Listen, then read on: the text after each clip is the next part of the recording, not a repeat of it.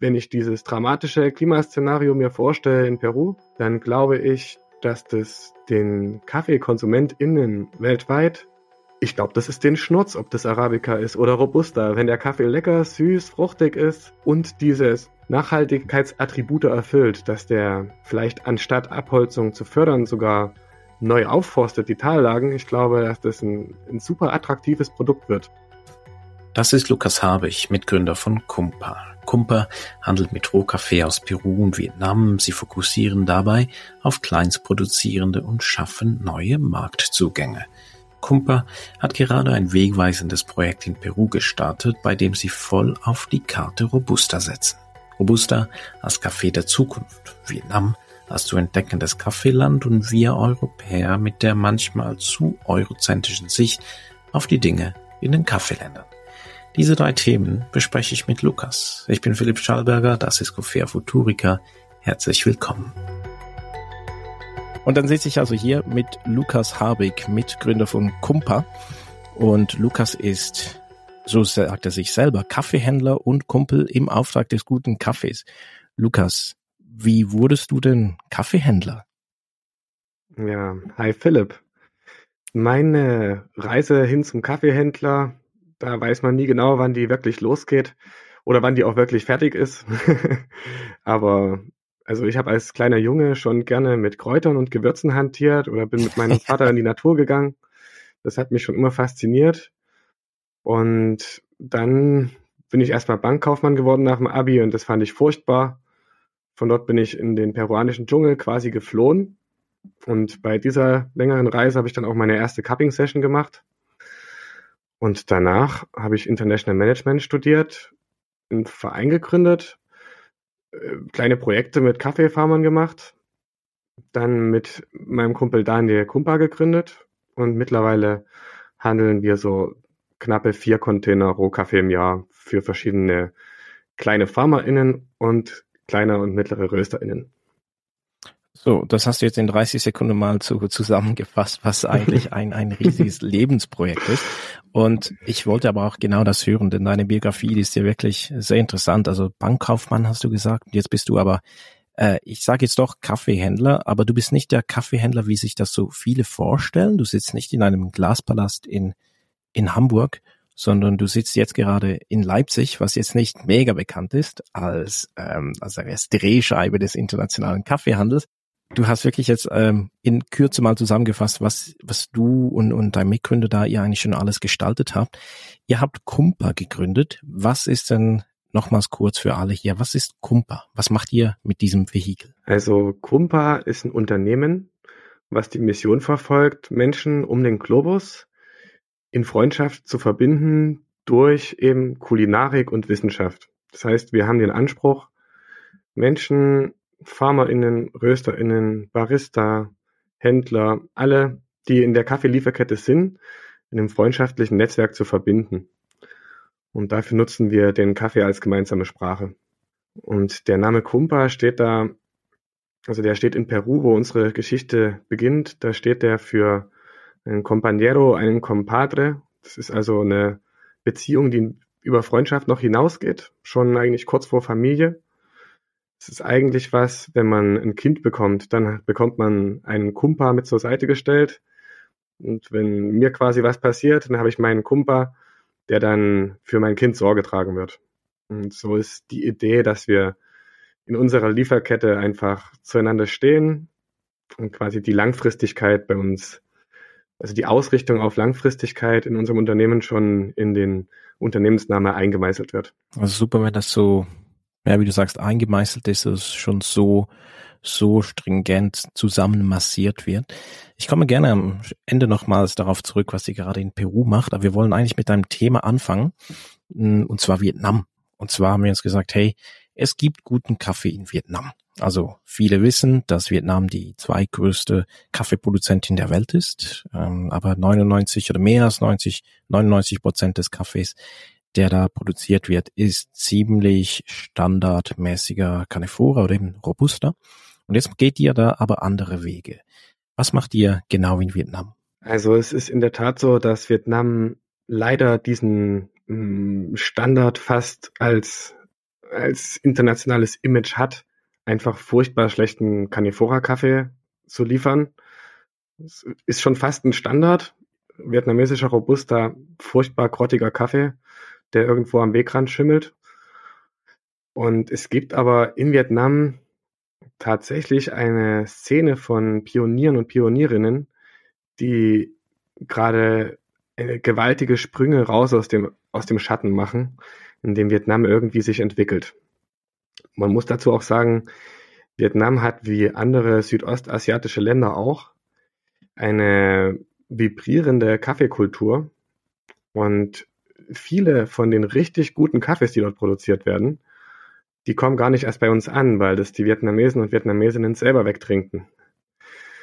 Und mittlerweile aber äh, sieht man Vietnam auch auf den großen Kaffeemessen und insbesondere die Caniforas, die erreichen wirklich ganz, ganz neue Standards.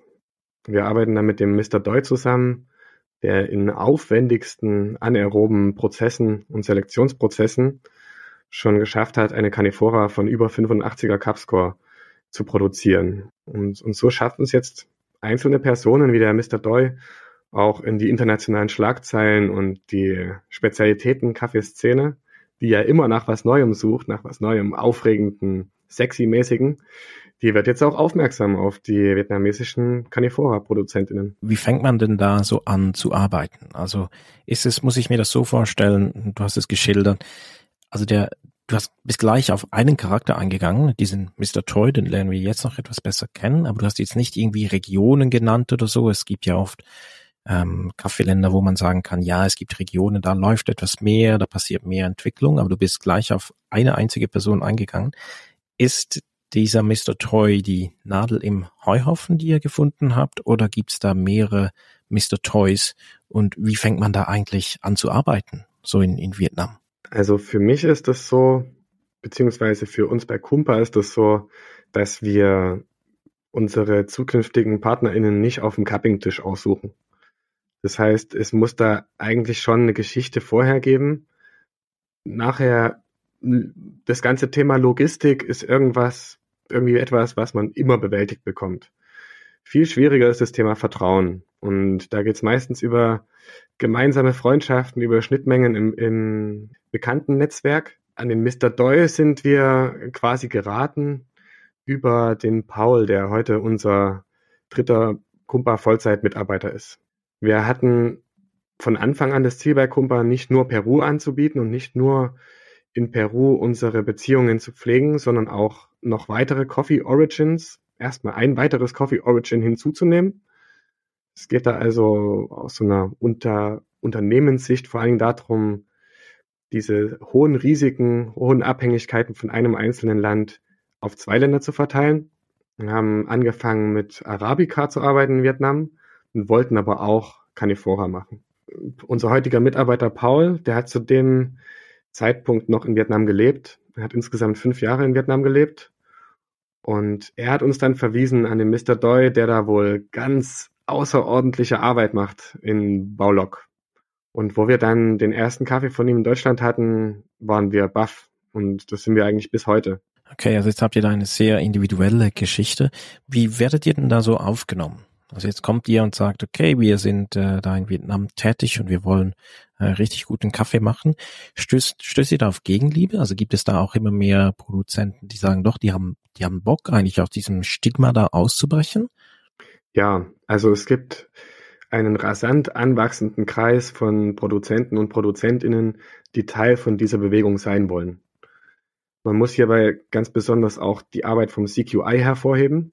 Also der Mr. Doi selber war ein Begünstigter von einem CQI-Stipendium und auch andere Leute in dem Dunstkreis von Mr. Doi.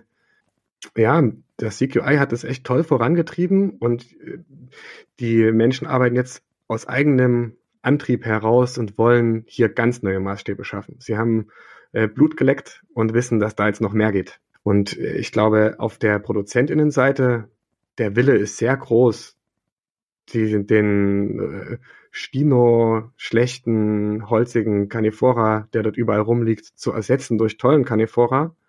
Es wird hier eine Frage sein davon, welches Volumen man dann verkaufen kann von dem tollen Kaffee und ob das eine gute Opportunität ist, also ob da höhere Margen zu erzielen gehen.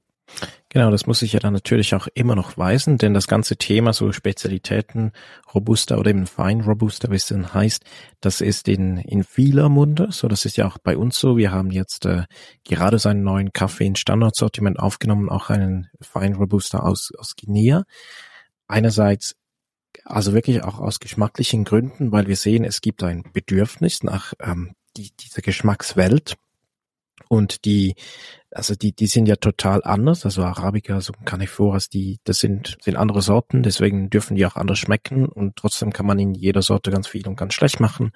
Und wir haben da gespürt, es braucht ein, es braucht einen richtig leckeren, feinen Robuster, haben den für uns jetzt gefunden, werden auch immer wieder ähm, saisonale ähm, Microlots dazu nehmen.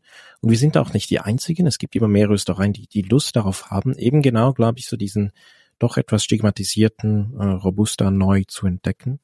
Wie, wie geht ihr damit um? Also mit so diesem, diesem ganzen Trend? Also ich höre dann auch immer so von, ich habe ein paar Mal gehört von von Röstereien oder von Kollegen, die sagen, na ja, jetzt macht ihr da so ziemlich viel Wind und am Schluss ist es und bleibt es aber äh, gerade vor.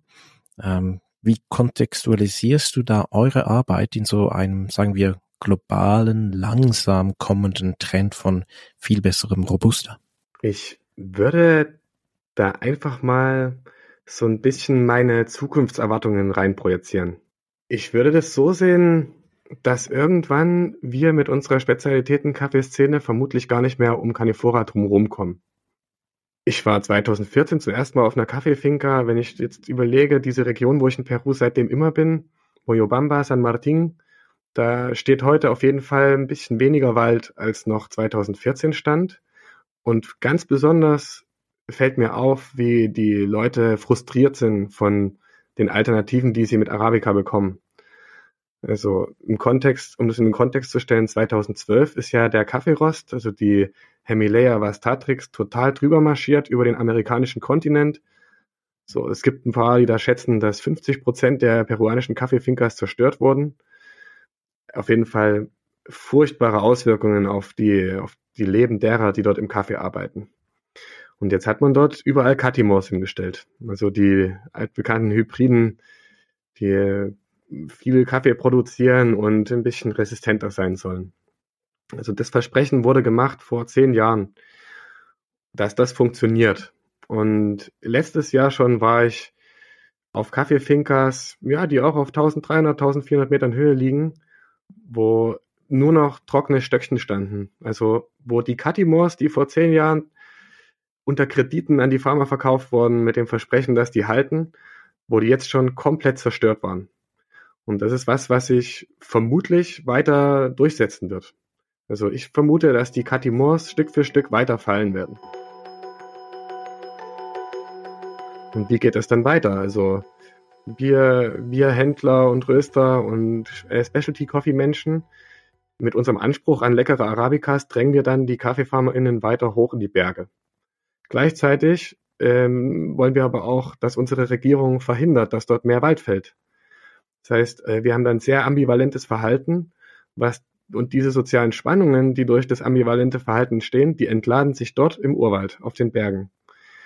Und ich vermute, dass irgendwann dann Arabica so teuer wird und dass die Leute dort, die werden dann keinen Bock mehr haben, Arabica anzubauen und die haben keinen Bock äh, auf bewaffnete Sicherheitsleute in den Bergen zu stoßen. Das heißt, sie bauen dann Reis an, hauen alles um und äh, machen Rinderweiden hin. Oder halt, sie benutzen Canifora-Kaffee. Und wenn ich dieses dramatische Klimaszenario mir vorstelle in Peru, dann glaube ich, dass das den KaffeekonsumentInnen weltweit, ich glaube, das ist den Schnurz, ob das Arabica ist oder Robusta. Wenn der Kaffee lecker, süß, fruchtig ist und dieses Nachhaltigkeitsattribute erfüllt, dass der vielleicht anstatt Abholzung zu fördern sogar neu aufforstet, die Tallagen, ich glaube, dass das ein, ein super attraktives Produkt wird für, für die KonsumentInnenseite. Und wenn ich weiter jetzt mich auf die KonsumentInnenseite äh, konzentriere, dann muss ich sogar sagen, meine persönliche Erfahrung jetzt so im familiären Umfeld oder im freundschaftlichen Umfeld ist ohnehin, dass der super fruchtige, super funkige Kaffees weniger mhm. Leute abholen wird als ein sauber prozessierter, robuster Kaffee. Das heißt, ich glaube, hier gibt's auch bei äh, Specialty Canifora das Potenzial, so wirklich breite Massen auch für Specialty Kaffee abzuholen. Ja, die Menge ist ja auch da. Also ich bin immer wieder schockiert, wenn man das du liest, immer noch in, in diesen Büchern, sage ich jetzt mal in den klassischen, vor allem auf Deutsch erschienenen Büchern, dass es, ja, da wird ja auch immer wieder kopiert und auch bei, bei Blogs, dass eben 70 Prozent des Kaffeevorkommens Arabica seien, der Rest äh, Canifora. Ja, aber jetzt aktuelle Zahlen, also ich glaube, es sind 59 Prozent Arabica und 41 Canifora. Ich habe kürzlich dieses Gespräch geführt mit Mami Diubate von Macenta Beans, der war mhm. kürzlich bei uns und da hat er auch was Interessantes gesagt, dass er, er hat keine präzisen Zahlen, aber er glaube sogar, dass es weltweit einfach mehr ähm, Carnivora produzierende gibt als Arabica, weil die Farmen wow. einfach viel kleiner sind. Und nur schon das, also der ganze, der soziale Unterbau dieses, sagen wir, dieses Kaffees, ähm, der, der ist einfach massiv anders. Und das sind ja wirklich, ja, es sind zwei, zwei verschiedene Dinge, also Arabica und Canifora, die wir hier betrachten müssen. Und am Schluss geht es aber um Landwirtschaft.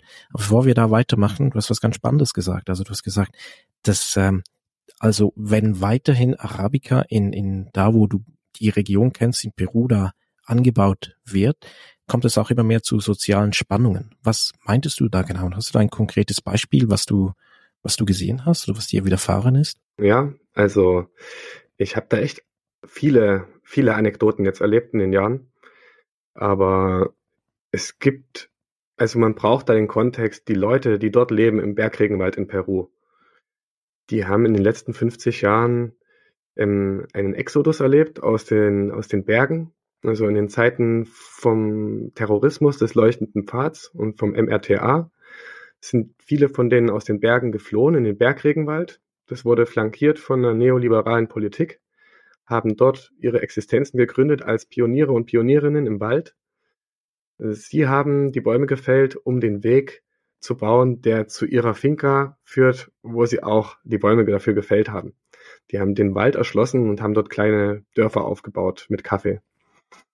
Und das ist also ein Lebensstil, den, den sie jetzt in den letzten 50 Jahren gepflegt haben.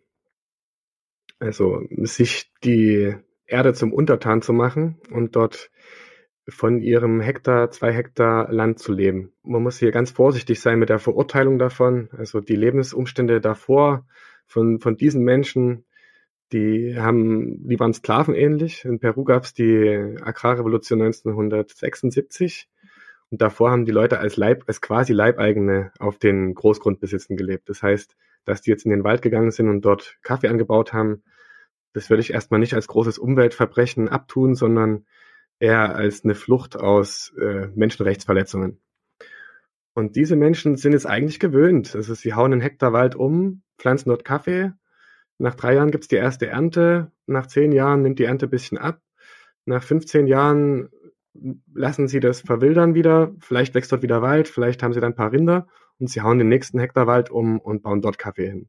Das ist so ein bisschen einfach ein Lebensstil, den die Leute dort haben wenn dort auch, also es ist auch sehr erstaunlich, wie schnell auch der Wald da tatsächlich die Kaffeefinkers zurückerobert. Eine Kaffeefinker, die dort vier, fünf Jahre brach lag, die kannst du von dem Urwald, der daneben steht, kaum unterscheiden.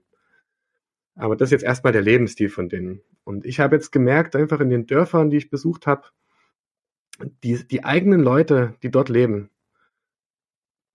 die verurteilen jetzt schon untereinander, wenn einer von denen Wald umhaut, oberhalb der Wasserquellen. Das heißt, viele von denen sind selbstverwaltet und viele von, viele von diesen Dörfern haben nur zwei, drei Nachnamen. Das heißt, es sind große Familienverbünde, die dorthin gezogen sind. Also die klimatischen Folgen von dem Abholzen sogar von kleinen Flächen merken die Leute dort sofort. Wenn dort einer einen Hektar Wald haut, oberhalb der Wasserquelle, also Fluss, Bach aufwärts des Dorfes, dann ist das jetzt schon so, dass die Dorfcommunity sich zusammensetzt und sagt, hey du, du bist hier von der Hälfte der Cousin, von der anderen Hälfte der Schwiegersohn, aber du kriegst jetzt hier richtig Probleme mit uns und du musst uns jetzt Schadensersatz leisten und du darfst das Land nicht bestellen. Und ich glaube, das ist was, was es früher nicht gab. Also, wo ich die Anekdoten gehört habe, war ich schon sehr erstaunt. Aber ein bisschen weiter dann an dem ähm, geschützten Waldgebiet von dem ähm, Bosque de Protección Alto Mayo. Dort ist es schon so, dass echt bewaffnete Leute den, den Wald beschützen. Woher kam dieser Wandel? Dass jetzt plötzlich da die Menschen bewusster mit den Ressourcen umgehen? Kam der von innen oder? Der kommt von innen. Wir, wir, also ich habe diese bisschen, äh, ich habe die Meinung, die so ein bisschen provokant ist, aber ich habe die Meinung, dass unsere Politik, was wir jetzt dort wollen, ob Wald geschützt wird oder nicht, hat ziemlich wenig Auswirkungen darauf, was die Leute dort machen oder nicht. Und wenn die Leute dort Wald umhauen wollen, machen sie es. Und wenn sie Wald beschützen wollen, dann machen sie es. Und dass dort jetzt Wald beschützt wird, hat wirklich was damit zu tun, dass die Leute in den letzten 20, 30 Jahren gesehen haben, die Veränderungen in ihrer Landschaft. Die Leute berichten, dass früher vor 20 Jahren in Moyobamba selber noch, in der Stadt selber, dass dort noch die, die Stromleitungen voller Moose waren und dass dort die Affen lang gelaufen sind und dass es, es gab immer Wasser. Ja, das ist heute nicht mehr so. Heute gibt's Tage, wenn in der Trockenzeit, da hast du aus dem Wasserhahn kein Wasser. An Affen in der Stadt ist nicht zu denken. Und auch in den Dörfern merken die Leute, jeden, jeden, jeden Hektar Wald, der fällt, bachaufwärts, merken die Leute. Und es fehlt tatsächlich schon Wasser. Und deswegen, diese Leute, die sind drauf angewiesen, auf den Kaffee als Einkommensquelle. Und wenn da der Nachbar bachaufwärts diese Einkommensquelle gefährdet, dann muss da interveniert werden. Das kommt ganz klar von innen. Ja, sie, sie spüren es, ne? sie spüren die, die Effekte und das ist etwas, was, ja, was wir halt hier gerade so in Zentraleuropa etwas spüren, aber viel zu wenig. Jetzt haben wir mal so einen krassen Sommer erlebt, aber trotzdem, äh, ja, haben wir das schon fast wieder vergessen, weil jetzt etwas Schnee liegt hier bis in die Stadt. Dann lese ich einen Tweet gestern von irgend so einem AfDler, der fliegt von München nach Frankfurt. Und ähm, ja, macht so ein Foto aus dem Flieger und dann sieht man so eine verschneite Landschaft und sagt, ach ja, der Klimawandel, hä? Also irgendwie so, als ob es den nicht gibt.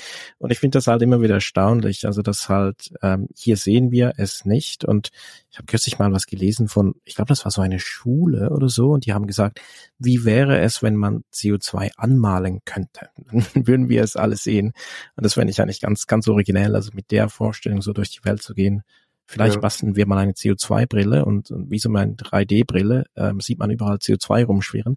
Aber sobald man das halt mal vor Augen hat, dann ist es was total, was, was total anderes. Und jetzt vor diesem Hintergrund ähm, hat die EU auf äh, ja, nächstes Jahr auch beschlossen, dass Kaffee oder eben subtropische Produkte nicht mehr aus entwaldeten Gebieten kommen soll. Betrifft euch das natürlich auch, weil ihr natürlich Kaffee exportiert.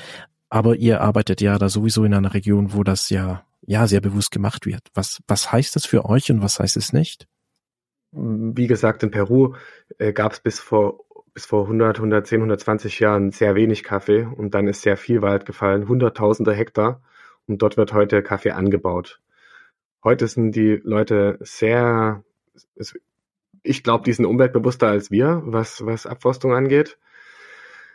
Aber sicherlich wird es für uns irgendwelche Auswirkungen haben. Ich zweifle an der Schlagkraft. Ich glaube, das ist so ein bisschen ein Schuss in den Ofen von der EU, weil wenn man das konsequent nachverfolgen wollen würde, gäbe es nur noch sehr wenig Kaffee, den sich die Menschen bei uns zu Hause dann in die Tassen füllen könnten.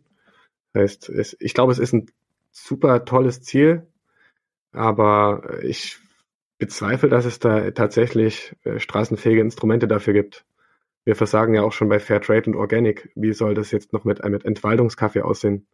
Oder wir werden halt zum, zum Überwachungsstaat und es gibt irgendwelche Drohnen, die dort, die dort drüber fliegen und allen äh, jeden, jeden umgefallenen Baum dokumentieren. Das kann auch sein. Ja, oder einfach die Produzenten, die, die schicken halt diesen Kaffee nicht nach Europa, sondern irgendwo anders hin. Ja, also das, das, das es gibt ja. eine Umkehrung oder eine Umgestaltung der Lieferketten, was natürlich auch so ein denkbares Szenario ist. Aber ihr seid in dem ganzen Kontext seid ihr natürlich auch sehr aktiv. Also ihr seid da, sagen wir, nicht nur in Anführungsschlusszeichen Beobachter und Käufer, sondern ihr habt auch jetzt greift aktiv ins Geschehen mit ein gerade in Peru und hat da ein Projekt gestartet, wo es eben darum geht, nachhaltigen Spitzenrobuster zu, zu machen. Um was geht es genau in diesem Projekt? Also, wie ich ähm, erklärt habe, ist es so, dass in den Tallagen in Peru da gab es bis vor 10, 20 Jahren noch Arabica-Kaffee. Man kann sich das vorstellen, zwischen 500 und 1000 Metern Höhe entlang der Quellflüsse des Amazonas. Vor 100 Jahren stand dort noch Wald. Vor 50 Jahren wurde das langsam erschlossen und es wurde Kaffee hingestellt. Aber heute ist dort Arabica gar nichts mehr los. Da hat der Kaffeerost richtig eingeschlagen. Und was passiert dort? Ja, es wird Palmöl hingestellt, Rinderweiden, Reis, alles die ultimativen Klimakatastrophen. Und meine Vision ist, dass man in diesen Tallagen die Leute, die ohnehin es gewöhnt sind, Kaffee anzubauen, weiterhin Kaffee anbauen lassen kann und sogar diese verarmten Flächen wieder bewalden kann, indem man einfach umstellt von Arabica auf Canephora. Canephora im, im Agroforstsystem ich glaube da ganz fest dran, dass dort CO2 in Megatonnenausmaß zwischen Himmel und Erde gestellt werden kann, was dann viele tolle Effekte haben kann. Das heißt, es würde das lokale Klima stabilisieren. Die Menschen hätten wieder eine Einkommenquelle ohne zu große Transaktionskosten. Es würde eine neue Industrie entstehen. Also peruanischer Canifora-Kaffee ist wohl schon da, aber nur in homöopathischen Mengen. Das heißt, peruanischer Canifora-Kaffee für die Welt. Peru ist auch das Land des Organics. Wenn die das jetzt schaffen, in echt tollen Mengen Organic äh, Canifora-Kaffee herzustellen, ich bin felsenfest davon überzeugt, dass das auch gerade im Kontext von den Nachhaltigkeitsaspekten marketingmäßig äh, einschlägt. Und auch mit dem Blick äh, zum Nachbarland Ecuador, ja, dort funktioniert das schon. In Ecuador machen das die Leute schon. Das inspiriert mich auch. Und da sage ich, Mensch, warum soll man das in Peru nicht können? Ja, und da, äh, wir haben jetzt mit Förderung von der Stiftung Entwicklungszusammenarbeit Baden-Württemberg und in Kooperation mit den Kooperativen Aproeco und Oro Verde in Peru haben wir jetzt 15 Hektar angebaut. Also ungefähr 50.000 Kaffeepflanzen. Ja, und dann schauen wir mal. Jetzt, jetzt geht es darum zu schauen, wie, wie gut dort die Leute zurechtkommen. Die drei Jahre sind relativ kritisch. Man muss dort die Pflanzen pflegen, man muss das Unkraut weghauen und hat noch keine Felderträge. Deswegen haben wir auch ähm, also andere Feldfrüchte mit im geförderten Projekt drinne, dass also auch Bananen, Maniok, dass sowas äh, zwischenzeitlich jetzt noch mit geerntet werden kann, damit die Leute auch eine Motivation haben, das Land zu pflegen. Und dann in drei Jahren hoffe ich, dass das richtig, richtig super funktioniert und dass wir da ein Containerchen Robusta finden, der die Welt vom Hocker haut. Das Projekt hat den äh, schönen Namen Robust Amazonia. Also Robusta und Amazonia zu einem Wort verschmolzen, weil, also wir reden hier auch über die Amazonaspfanne. Das ist ja äh, ein riesiges, irre tolles, einfach, es ist ein, ein Schatz in der Natur, der, der dort gerade in rasantem Tempo zerstört wird was ich immer auch sehr gerne sage, trotzdem im Kontext, wir haben in Europa das verklärte Bild, dass das dort ja wie so eine Oase ist, die die Menschheit sich immer schön aufbewahrt hat, damit wir unsere grüne Lunge haben. So ist es also auch nicht. Also dort wurde auch, dort wurde fast überall schon mal äh, zivilisiert. Das hatte dann einfach nur ein jähes Ende, nachdem Europa dort äh, Krankheiten und Tod und Sklaverei verbreitet hat. Aber man findet dort auch heute noch riesige Zivilisationen. Das heißt, der Amazonas-Regenwald, den gab es noch nicht immer so in diesem Maß als unberührtes Kleinod. Aber jetzt gerade verschwindet er rasant und er kann auch wieder dazu werden. Es, wir müssen hier irgendwie eine Balance finden zwischen Menschen können darin davon leben und dieses äh, natürliche Kleinod wird bewahrt. Mhm, du hast es vorhin ziemlich schön gesagt. Also äh, wann macht sich der Mensch die Natur untertan und wann versteht er sich, das würde ich jetzt beifügen, wann er versteht er sich eigentlich als Teil davon mhm. und kann eben genau mit der nächsten Umgebung wirklich damit arbeiten, dass beides koexistieren kann. Wie ist denn das Verhältnis von den Produzenten dazu zur Bioproduktion? Und ich frage vor dem Hintergrund, weil Peru wie auch Mexiko zu den Pionieren gehört in Sachen Fairtrade Organic und Doppelzertifizierung, was so in den 80ern begonnen hat, in den 90ern ziemlich groß wurde und die Hauptmärkte bis heute dann ähm, die USA sind. Und in Mexiko kenne ich es, gerade so in Südmexiko, so Richtung Chiapas, dass da wirklich äh, Organic hieß einfach lange, ja, ähm, einfach nichts machen. So quasi so Organic by Default. Und da haben natürlich alle schlechte Erfahrungen gemacht, weil alle Pflanzen gelitten haben. Also die, die Pflanze hat einfach nichts mehr zu fressen. Und es wurde auch sonst nichts gemacht. Und natürlich sind ganz viele Farmen einfach kaputt gegangen. Und bis heute gibt's hier so ein gewisses Dogma, wenn jemand sagt, ja, macht Bio-Kaffee, da braucht es immer wirklich so einen Proof of Concept. Also man, es braucht wirklich eine Farm, die zeigen kann, doch, doch, das funktioniert, weil eben so dieses historische Verständnis von Bio-Kaffee in gewissen Regionen ganz anders ist und nicht verstanden wird, dass das ein systemischer Ansatz ist, also wirklich Boden mit Pflanze zu denken und nicht nur einfach auf, auf Input zu verzichten. Wie verhält es sich damit in Peru? Ich frage deshalb, weil Peru ja auch einer der ähm, größten Bio-Exporteure gerade in Kaffee ist. Also ich würde da das, was du gesagt hast, mit unterschreiben. Also in Peru hat eben durch diesen historischen Hintergrund, dass viele Menschen im Kaffeeanbau eigentlich aus dem Exodus heraus mit Kaffee angefangen haben. Dadurch haben die Leute lange Zeit nur Organic, quasi Organic produziert, halt nicht zertifiziert, aber super schlechte Infrastruktur. Es gab keinen Zugang zu nichts. Die haben quasi in Subsistenz gelegt. Und da, wenn man zu nichts Zugang hat, dann hat man auch zu keiner Chemie Zugang. Und dann äh, gab es dort halt nichts außer eine Säge, eine Machete und die Leute haben dort für sich gelebt und, und Kaffee produziert und zwei, dreimal im Jahr ging es dann mit dem Maultier runter. Der Kaffee wurde runtergebracht ins Tal und zurückgebracht wurde dann aber halt Öl und Reis und solche Dinge, aber halt keine Chemikalien. Und äh, dann, das war vor kurzem, das war vor 40 Jahren, ne? Vor 40 Jahren war das der Zustand. Und naja, das, äh, ich glaube, das ist ganz gut gelaufen, weil der Siegeszug von Organic, wann kam der so in den 90ern, 2000ern? Und da war der Zustand halt immer noch so. Und äh, da hat diese große Nachfrage nach Organic-Kaffee, hat halt, ist getroffen auf bettelarme PeruanerInnen im Outback, die ohnehin Organic angebaut haben und auch diese Wanderwirtschaft betrieben haben, wie ich wie es vorhin erklärt habe. So, wie du wie es auch gerade gesagt hast, wenn der Kaffee, wenn dem keine Nährstoffe zugeführt werden, dann ist da auch nach ein paar Jahren Schluss. Und so war das dort auch. Und dann haben sie den Hektar, der nichts mehr bringt. Der alte Kaffee, der wird dann umgehauen, wird stehen gelassen, verwildert wieder. Und neuer Wald wird umgehauen. Dieser Boden hat Nährstoffe. Dort wird Kaffee hingesetzt.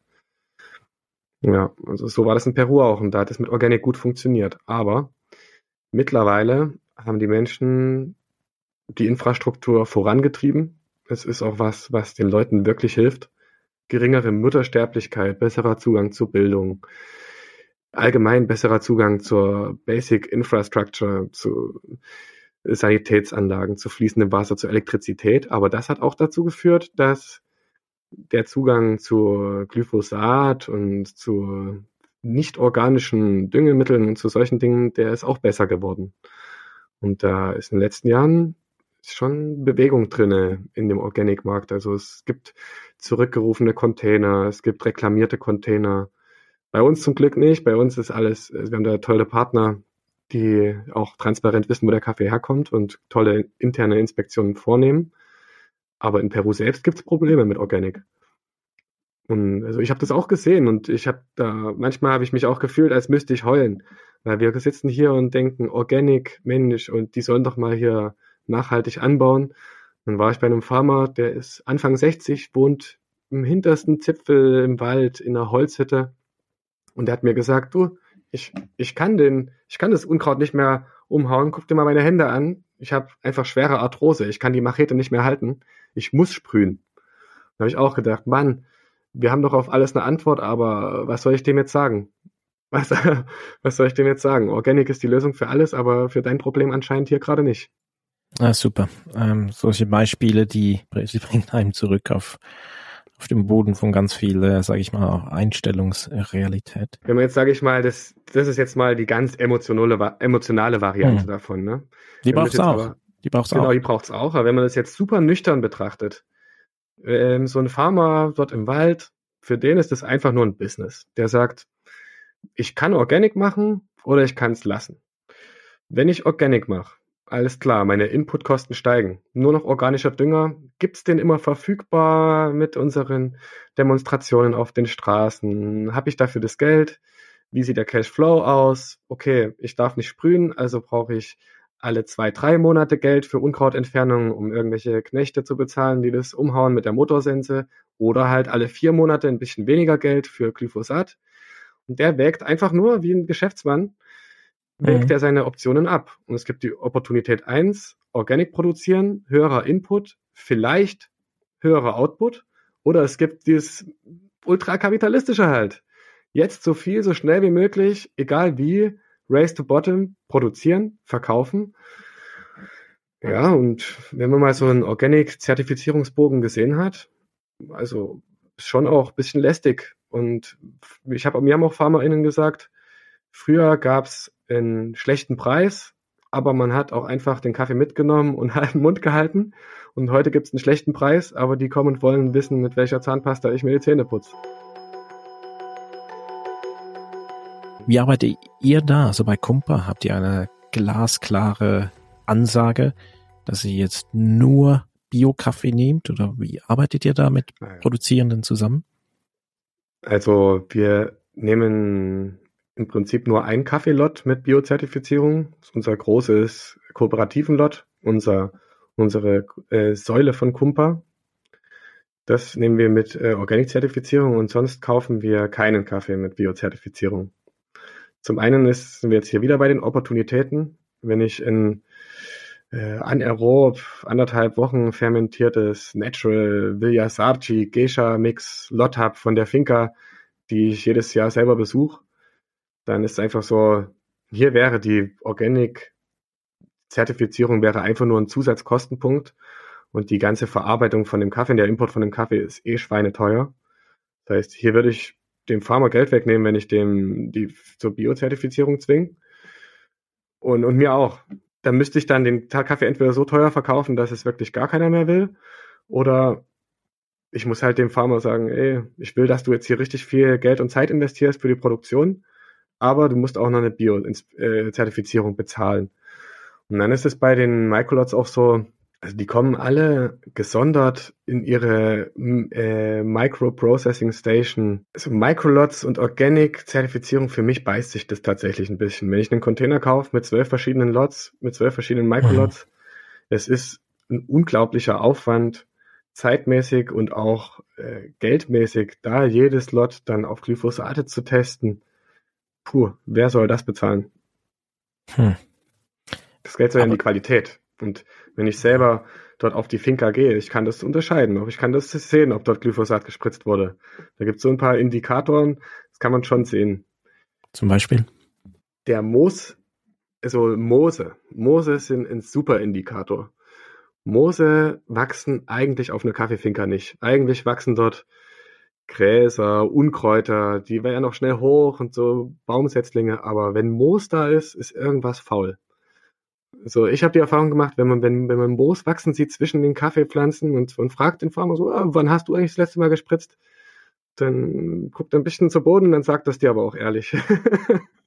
ja. Gleichzeitig muss es ja aber auch nicht heißen, dass das Microlots genannt, ähm, die jetzt nicht biozertifiziert sind. Ähm, ich glaube, es ist ganz wichtig nochmal zu sagen, nur weil die nicht biozertifiziert sind, heißt das ja nicht oder muss es nicht heißen, dass der die Produzentin da nicht ordnungsgemäß gearbeitet hat oder sagen wir mit, mit sehr naturnahen Praktiken gearbeitet Ganz hat. Genau. Eben vielleicht ist es auch einfach ein, ein Mühsal manchmal und ähm, man muss sich ja zertifizieren lassen und für einzelne Farmer sich zertifizieren zu lassen, das ist das ist crazy, was was den Aufwand betrifft und vor allem den den sich wiederholenden Aufwand und deswegen machen das ja in aller Regel ähm, Exporteur, also Exportadoras, Export Companies oder dann, dann Kooperativen und man ist Teil dieser Kooperative.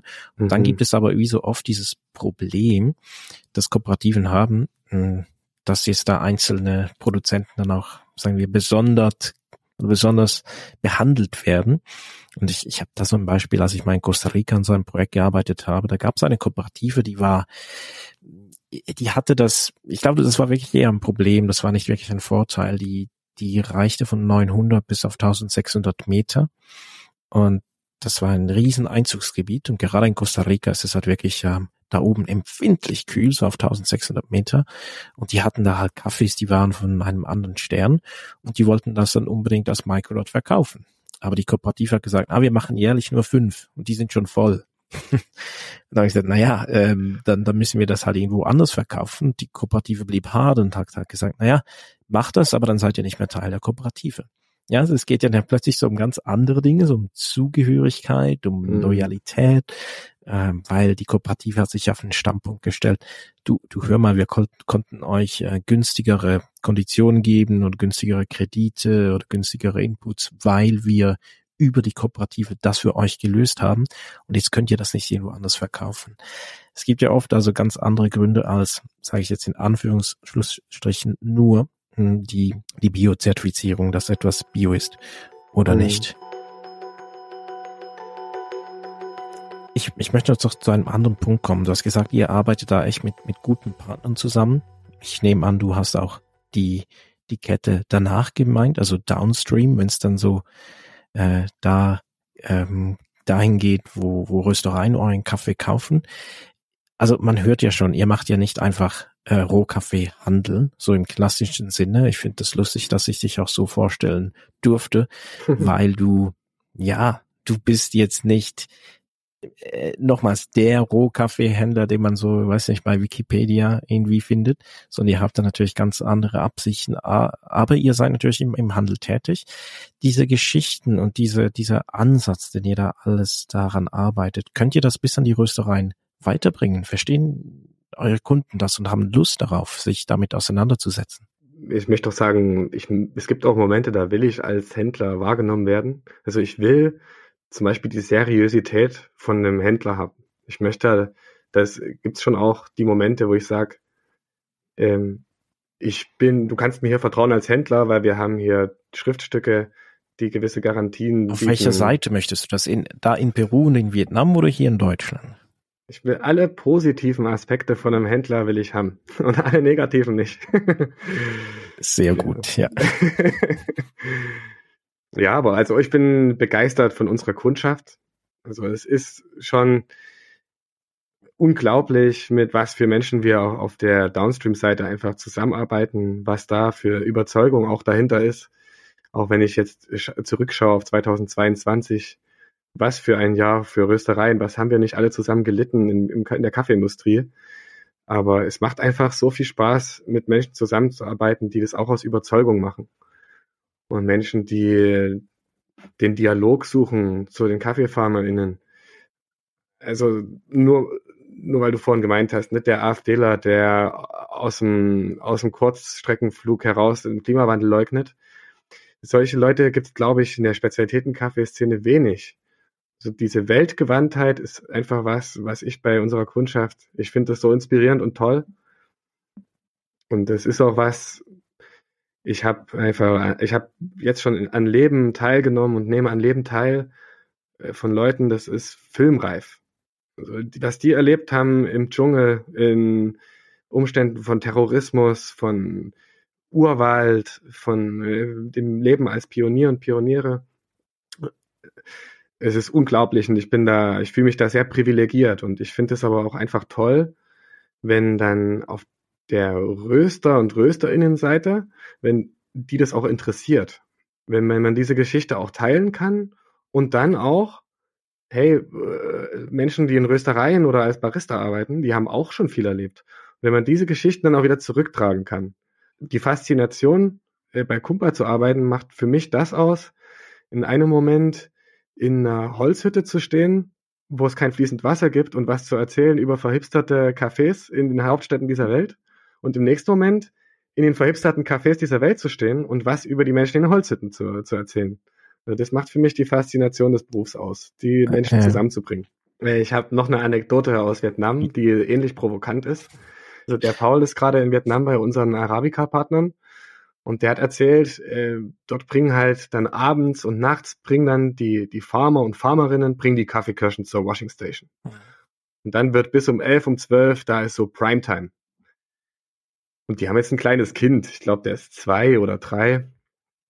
Und der will mit dabei sein, wenn da Action ist. Und der ist der stolzeste Kerl weit und breit, wenn, wenn er allen zeigen kann, wie toll er die Floater abfischen kann aus dem, aus dem Kaffee.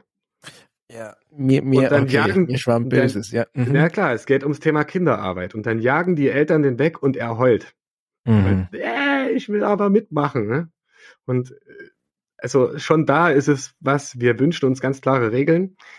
Hier in Europa, wir wollen Kinderarbeit verurteilen und das ist auch richtig so. Aber für die Realität ist es ganz schwer, da klare Regeln zu formulieren. Wenn wir hier eine Obstwiese haben, und, und der kleine Racker wird irgendwie rumhüpfen und zwei, drei Äpfel auflesen, dann würden wir uns total komisch fühlen, wenn dann auf einmal der Katari kommt und sagt, ey, das ist Kinderarbeit, ich springe jetzt hier vom Vertrag ab. Das wäre sehr komisch. Also ich finde es immer super angebracht, da Gedankenspiele zu machen, wo man genau die Rollen umdreht. Das fällt uns irgendwie mit Südamerikanern nicht so leicht, aber dann sagen wir mal, okay, die, die Saudis und die Kataris, die sind richtig reich.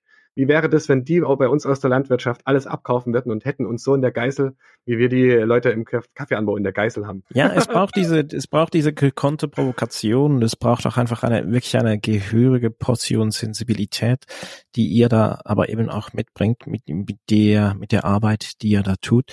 Also ich bin, ich, ich freue mich sehr, dass wir jetzt das, das Gespräch führen konnten und es gibt mir nochmals mehr, mehr Einblick in das, was ihr tut und auch wirklich das Projekt da zu verfolgen. Wann kommt der erste Kaffee aus dem Fein Robuster Projekt aus dem Amazonas, das ihr da angestoßen habt? Ich hoffe, der kommt 2025. Vermutlich wird es 2024 schon zwei, drei Säcke geben, aber 2025 vermute ich gibt es eine erste ernstzunehmende Ernte. Das sind ja Projekte, die, die schreien danach, kopiert zu werden. Und ich bin immer extrem große Freude von solchen Projekten. Ich habe aber auch so eine alte Bekanntschaft und die Person sagt mir danach immer, ja, die sind alle schnuckelig, diese Projekte, aber when do they scale? Und ja. ich frage mich immer, wie, wie krass etwas skalierbar sein muss. Ähm, ich bin dafür, klar, um Impact zu haben, muss etwas skalierbar sein, aber ich frage mich, ob das Projekt selbst oder der Ansatz skalierbar sein muss. Und das ist, das ist für mich jetzt genauso ein Projekt, das wahrscheinlich nicht nur da Sinn macht, sondern auch an ganz anderen Orten. Du hast selbst gesagt, du wurdest inspiriert von von der Arbeit in, in Ecuador, was es da so gibt und wie da robuster ja, total, also gute Robuster total normal ist fast schon, oder es gibt mehrere Orte, wo das so verstanden wird. Und deswegen macht es nur Sinn, diesen Ansatz für euch zu kopieren. Ich hoffe, dass gerade jetzt auch da Leute, die zuhören, vielleicht sich auch inspiriert fühlen und selber oder jemanden kennen und so ein Projekt auch kopieren können. Wir, wir möchten das eigentlich schon lange auch machen in Nicaragua. Bisher fehlte etwas der Mut und auch noch die Verbindungen, weil in Nicaragua, da wo wir äh, tätig sind, ist auch lange, äh, war Robusta verboten. Ja, also in Costa Rica war er ja jahrelang verboten, weil er zur Verunreinigung, also wirklich Impurifikation führt. Und jetzt aber, glaube ich, ist es etwas gelockert worden. In, in, Nicaragua im Norden ist er bis heute verboten. Ja, also da gibt's, ich glaube, da wird es auch juristisch, hm, in kurzer Zeit braucht es da einen krassen Wandel, weil man eben ja nicht, weil es ja nicht nur um Geschmack geht, sondern es geht wirklich um die Inklusion von ganz vielen, ganz vielen äh, Produzierenden. Also zum Thema Skalierbarkeit kann ich sagen, wenn ich mir die Kaffeesituation in 20 Jahren vorstelle, ich glaube, es wird nur wenig nachhaltigen Kaffee geben außerhalb von Organic Canifora Kaffee. Also ich stelle es mir ganz kompliziert vor. Ich glaube, in Vietnam, in Peru, in Nicaragua, ich glaube, in so ziemlich den allermeisten Kaffee Origins auf der Welt wird sich nachhaltiger Kaffee im Organic Canifora Bereich abspielen ich glaube da ziemlich fest dran. Und ich glaube auch daran, dass Skalierbarkeit äh, super wichtig ist. Ich glaube, das ist ein ganz zentraler Punkt. Auch ähm, aus deinen vorhergegangenen Episoden kann ich da nur sagen, der Dialog mit großen Akteuren ist, glaube ich, super wichtig. Weil was nützt's mir, wenn ich in meinem kleinen Kämmerlein an der Formel für für das, äh, für die totale Lösung feil, aber die nie auf die Straße bringen. Also zu lernen, wie man großen Impact hat, kann man, glaube ich, das zu lernen, das geht nur im Dialog mit denen, die auch jetzt schon ganz großen Impact haben. Und ich hoffe, dass wir unser Peru-Projekt in den nächsten ein, zwei Jahren zehnmal so groß machen können. Also dann 150 Hektar, vielleicht 200, 300 Hektar. Ähm, wir haben da Vorbilder im Vereinswesen, die Leute von Peru Amazonico e.V., die machen seit 50 Jahren tolle Entwicklungshilfe in Peru und äh, von denen habe ich auch jetzt schon viel gelernt. Und ich hoffe, dass wir da mit BMZ-Geldern dasselbe Projekt zehnmal, 15 Mal so groß machen können. Eines wurde hier klar. Lukas ist ein kritischer Geist. Einer, der sich selbst und seine Rolle auf der Kaffeekette reflektiert. Er besitzt die Sensibilität, um sich in einer Gegend zu bewegen, wo es auch immer große Hoffnungen gibt. Lukas und Kumper haben eine glasklare Vision von sorgfältig aufbereitetem Robusta als Kaffee der Zukunft. Mich erinnert das etwas an die Thematik der Piwis in der Weinindustrie. Piwis sind pilzwiderstandsfähige Sorten, die mit äußerst geringem oder sogar gar keinem Pflanzenschutzmitteleinsatz auskommen. Sie tragen zwar noch keine wohlklingenden Namen wie Pinot Noir, Chardonnay oder Riesling, aber sind das, was zum Beispiel der Schweizer Weinhändler Delinat als Wein der Zukunft betitelt. Und so macht Lukas den Bogenschlag zum Robusta. Dieser wird in Zukunft immer wichtiger, weil auf Pflanzenschutzmittel verzichtet werden kann. Also geht es ihm und Kumper darum, schon jetzt die Weichen zu stellen, um möglichst vielen Produzenten den Kaffeeanbau weiterhin als Option attraktiv zu halten. Lukas ist Realist und Optimist zeitgleich. Und so können auch wir alle in die Kaffeezukunft schauen. Es braucht die Loslösung vom heiligen Gral des besten aller Kaffees. Vielmehr brauchen wir ein gesamtheitliches Verständnis, wie der Kaffee, von wem, unter welchen Bedingungen wo gemacht wurde. Und wenn wir das in Zukunft alle verstehen, dann können wir auch noch lange Kaffee trinken. Das war Coffea Futurica, der Podcast der KaffeemacherInnen. Ich bin Philipp Stahlberger. Wir hören uns.